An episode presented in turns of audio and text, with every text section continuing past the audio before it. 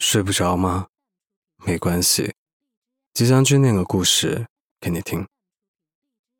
每当无法按时完成某个目标的时候，来不及这三个字常常被我们用作最有力的借口。就像月初的时候，下定了决心要在一个月之内瘦十斤，但等到月底的最后几天，就会开始安慰自己。来不及也没有关系，大不了下个月继续努力。来不及减肥确实不是什么大事，但你真的希望自己的人生由无数个来不及组成吗？让我们来听一下今晚的故事吧。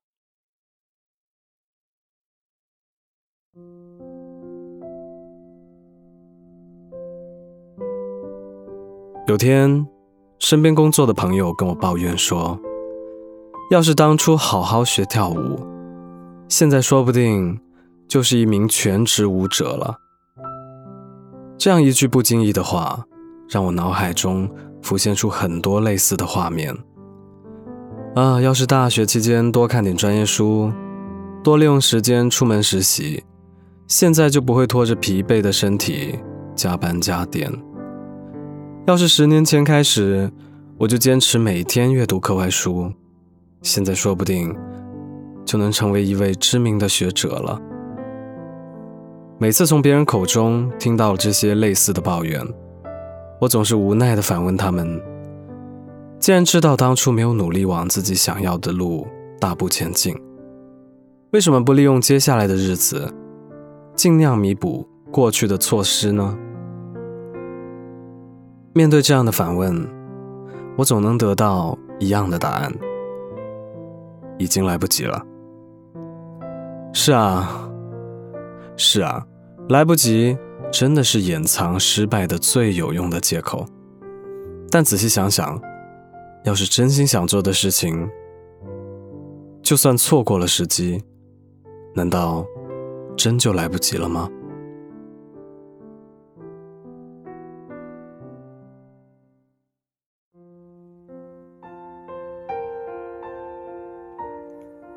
因为工作原因，我常常会收到很多咨询。前几天，一位读者找我聊天，一上来就开门见山的给我一个烦恼。他问我，现在离公务员考试还有一段时间，我明天开始准备还来得及吗？我一时之间不知道怎么回复，思考了很久之后，简单的回了句。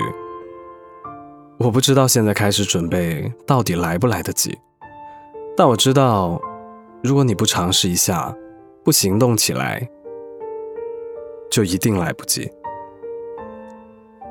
对于来不来得及这个问题，我也算是一个过来人。大四即将毕业的时候，我偶然看到了一篇谈及理想的文章，看完之后，受到了很大的鼓舞。然后下定决心开始写作。刚开始的时候，身边很多朋友都提醒我，距离毕业的时间不多，现在才开始写作，或许来不及了。毕竟，在很多人的固有印象里，许多著名的作家都是从小开始创作的，执笔几十年，才有了今天的成就。而我呢，一个理科生，在二十三岁的时候才正式接触这个领域。我也问过自己，现在才来学习写作，真的来得及吗？这样的疑惑困扰了我很长一段时间。直到后来，有天我突然明白，既然想做，那就行动起来吧。来不来得及，谁也说不准，只有自己试了，才知道。就像那位俗语说的那样，种一棵树最好的时间是十年前，其次是现在。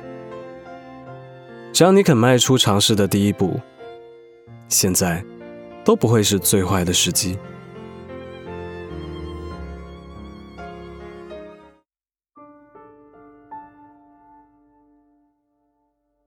学习写作的这些年来，我认识了许多了不起的前辈和朋友，他们绝大部分都不认为年龄是阻碍自己专注做一件事情的重要因素，因为他们从来都不信奉“来不及”这三个字。知名作家村上春树，二十九岁开始创作小说。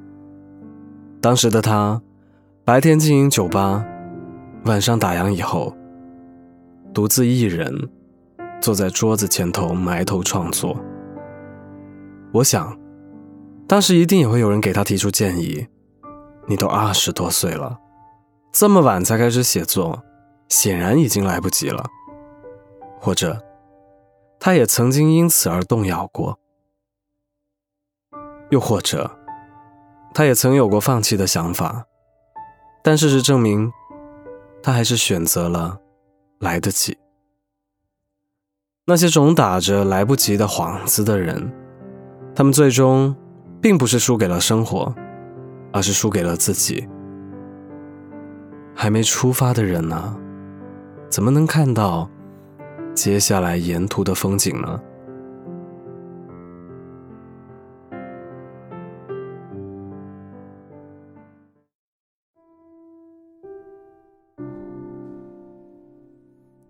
在我们的一生当中，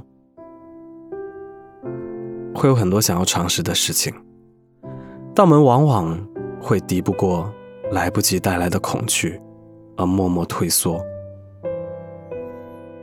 当你真正放下这个无用的借口，勇敢追求热爱的生活后，你就会发现，幸亏当初你没有随大流，放弃自己的想法，而是把有限的时间花在极具意义的事情上。别让来不及成为你逃避生活的借口了。只要你想开始，什么时候都不算迟。就现在，行动起来吧！